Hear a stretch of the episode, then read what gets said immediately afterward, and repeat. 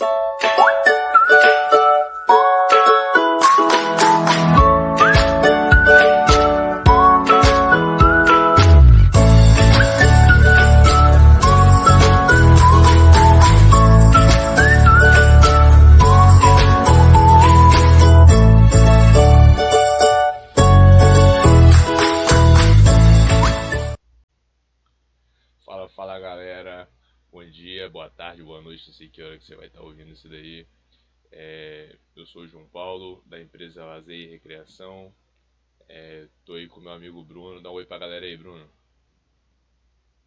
E aí, galera, beleza?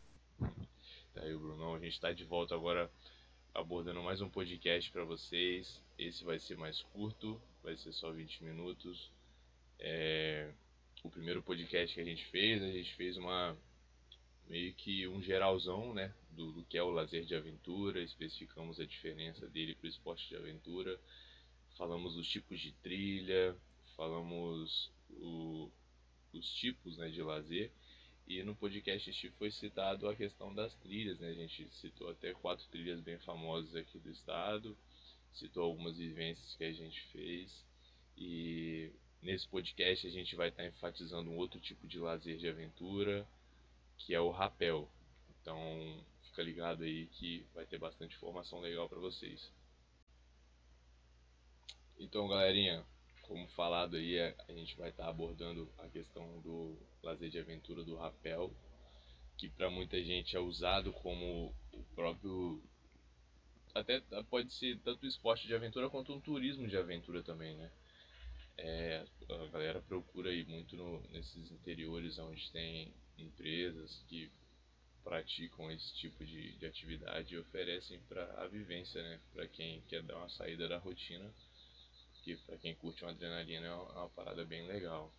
A gente vai estar tá fazendo uma introdução básica para vocês sobre o que é o rapel. É, o rapel em si, ele é uma técnica vertical que é praticada com o uso de cordas e equipamentos adequados para descida de paredão, vão livre, como edificações, coisas do tipo. É, é uma atividade criada a partir das técnicas do alpinismo, né? Significa que requer preocupações com segurança do praticante. É, deve ter instrução básicas e acompanhamento especialista quando for fazer esse tipo de atividade de rapel, porque é uma coisa bem complexa e é risco o tempo todo cursos preparatórios também são tipo, indispensáveis se você que vai fazer o rapel, quer fazer o rapel, puder fazer algum tipo de, de, de curso, uma vivência, uma coisa do tipo, para antes de você chegar e fazer também é muito legal, é muito indicado. É, a atividade ela é praticada essencialmente em grupo, né? onde cada integrante deve preocupar com o companheiro e tal, porque pode dar problema para o outro, tem que estar sempre ali atento, né, do, com, com quem está fazendo com você. Tanto que os instrutores são sempre dois na maioria das vezes. É, e questionando qualquer situação pode gerar um, um, incidente ou até um acidente mesmo, quando bom, o motivo de mais gente seria até por isso, para você olhar os riscos que tem ali em volta e, e tal. É, o rapel é uma palavra que em francês, né, quer dizer tipo chamar ou então recuperar ela foi usada para batizar a técnica de descida por cordas, né, como eu disse no começo. O termo veio da explicação do criador do rapel, que é o Jean Charlotte Stranton, por volta mais ou menos de 1879. Quando ele explicava a técnica, que é mais ou menos assim que ele fala. É, jetares vivemente por suas partes de corda de rapel é, é uma linguagem que você quer italiano, o cara. É, que quer dizer, tipo assim, a tradução é tipo livre. Vamos botar uma tradução livre, seria que ele diz mais ou menos assim. Quando chegar perto dos meus companheiros, eu puxava fortemente a corda por uma de suas pontas e assim trazia de volta para mim. É, ou seja, né, ele chamava a corda de volta ao terminar a escalada e a descida de uma montanha, um pico daí surgiu essa questão do rapel, né?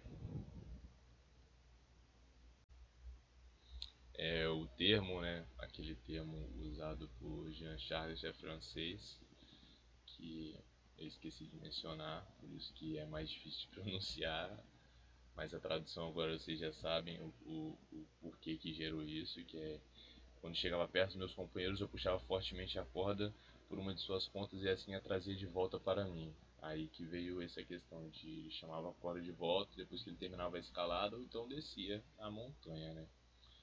E agora eu vou falar um pouquinho para vocês a categoria do rapel. O rapel tem algumas categorias e na verdade são três, né? vamos colocar assim, que é o rapel em positivo, rapel em negativo e tem a questão da, até do, do, do salvamento, né? Mas eu vou especificar duas para vocês, que é o rapel em positivo e negativo. O rapel em positivo é quando os pés têm contato com a parede durante a descida.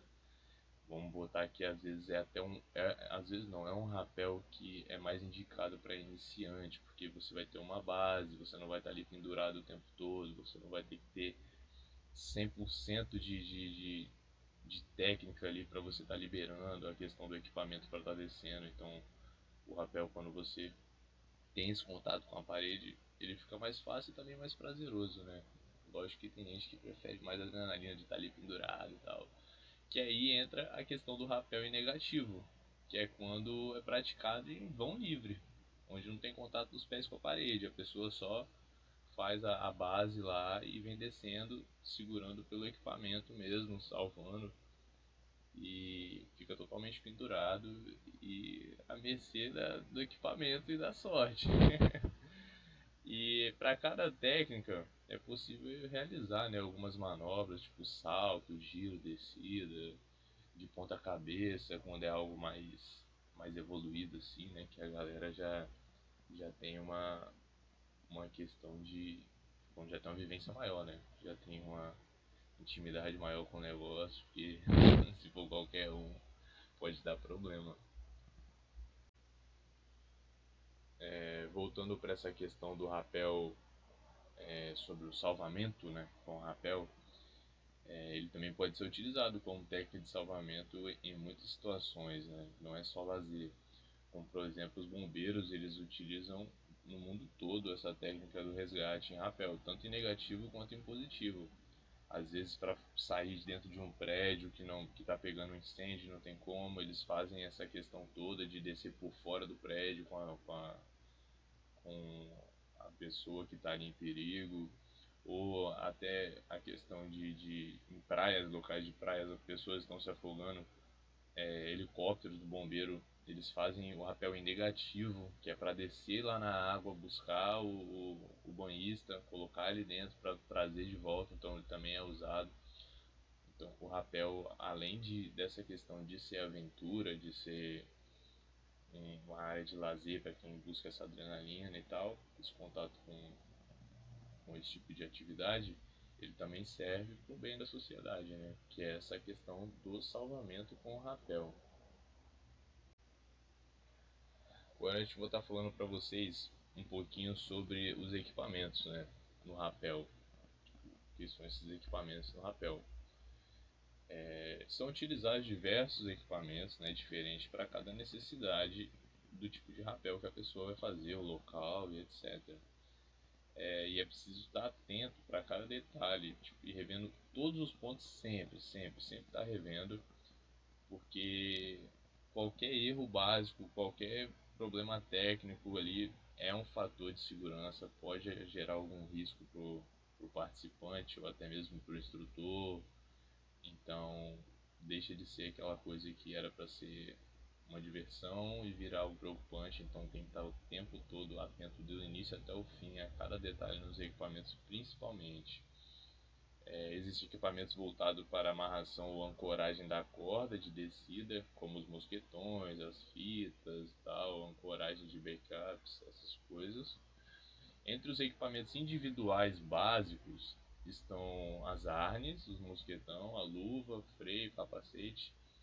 Normalmente são utilizados equipamentos com certificação de segurança internacional, então Não é legal ficar comprando em qualquer lugar aí no Mercado Livre, porque às vezes você compra um negócio que não tem a segurança indicada e pode gerar um risco muito forte. Às vezes o barato acaba saindo caro. Então o ideal é achar um, um lugar que tem essa certificação de segurança, que a galera vende um negócio de qualidade para estar tá praticando.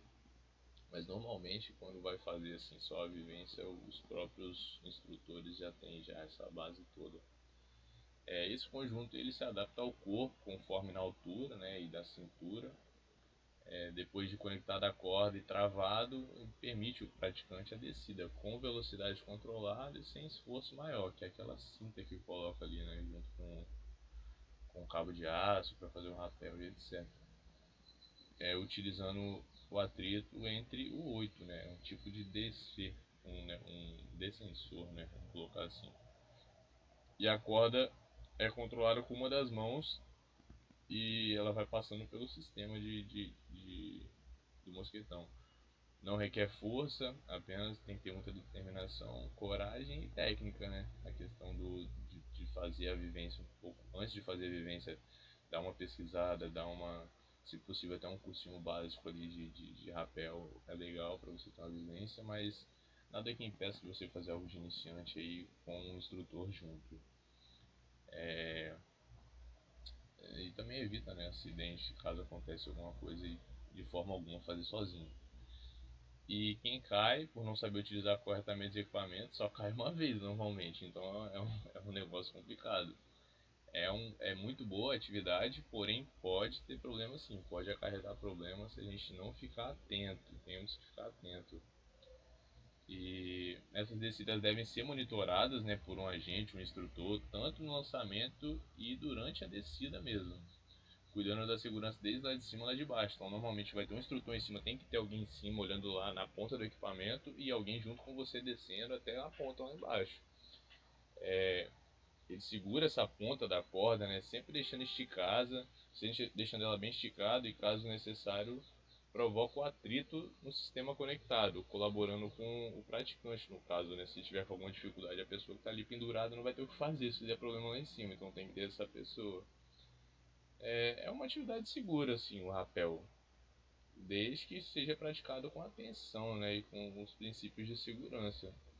Se for tudo feito conforme planejado e conforme o instrutor dito, vai dar, ocorre tudo bem e é uma prática muito boa mesmo. É, agora, galera, o Bruno ele vai estar tá passando para vocês aí alguns tipos de equipamento, algumas coisas do rapel, algumas vivências e dando para vocês algumas dicas aí de onde achar aqui no estado do Espírito Santo. Falei, Bruno, agora é com você. Bom, galera, meu nome é Bruno Pôncio, estudo na UVV, faço curso de Educação Física e também faço parte dessa empresa junto com o João. Vou falar um pouco dos equipamentos, né? Como o João falou, é sempre importante rever se está tudo nos conformes e tomar sempre cuidado e ficar atento a essa questão aí. É, vou falar agora um pouco para que serve cada um desses equipamentos. Começando com os mosquetões de aço que são usados na ancoragem da corda, em que é feita a descida. E os de aço são os mais recomendados, né, por ter uma resistência e durabilidade maior. Tem também os mosquetões de alumínio, que servem para ligar o equipamento de descensão aos arnes. E tem as fitas solteiras também, que são as mais aconselhadas para se fazer ancoragem, por resistirem bastante e serem mais confiáveis, né? Tem as cordas que são usadas para fazer a descida e devem ser do tipo que possuem alma, no caso, ou seja, é, que tenham um núcleo trançado, independente da capa e a parte externa. De preferência, deve ser de material mais resistente, como nylon e, e poliéster, né? São os mais utilizados aí. Tem também as luvas, que servem para proteger a mão do praticante contra queimaduras e se haver ficções, no caso é com a corda, e serve também para dar mais atrito na hora de reduzir a velocidade da descida. E muito importante também é o capacete, né, que é indispensável em qualquer atividade radical, que protege de vários perigos, desde deslizamentos de pedras, quedas acidentalmente, né? E equipamento, no caso, mais, mais importante aí. Tem o freio 8, que também é chamado brocante, é, de aço ou de alumínio, usado para torcer a corda, né? aumentando o atrito e assim reduzindo a velocidade da descida. E essa é a peça que dá o, o controle da descida, no caso. Quando você está descendo, ela é a, a, a, que dá o controle aí. Tem também a cadeirinha, uma espécie de cinta que envolve as pernas e os quadris, dando um aspecto de cadeirinha mesmo. Pode ser fabricada é, costurada, né? Ou pode ser também feita de cabo solteiro, que é um pedaço de corda, o mesmo material que é, que é na corda do rapel, no caso, em média de 5 metros, é, podendo variar de acordo com a, as exigências do, do praticante.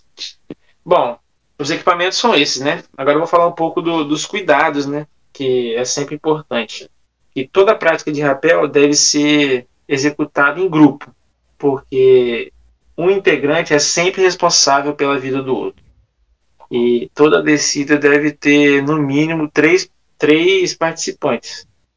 O que aborda é, é que o responsável por colocar o praticante na corda conferir se seu equipamento está correto, né? E orientar o mesmo no momento da abordagem. O, o que desce, que é o praticante, praticante atual, ou seja, que vai fazer a descida, né?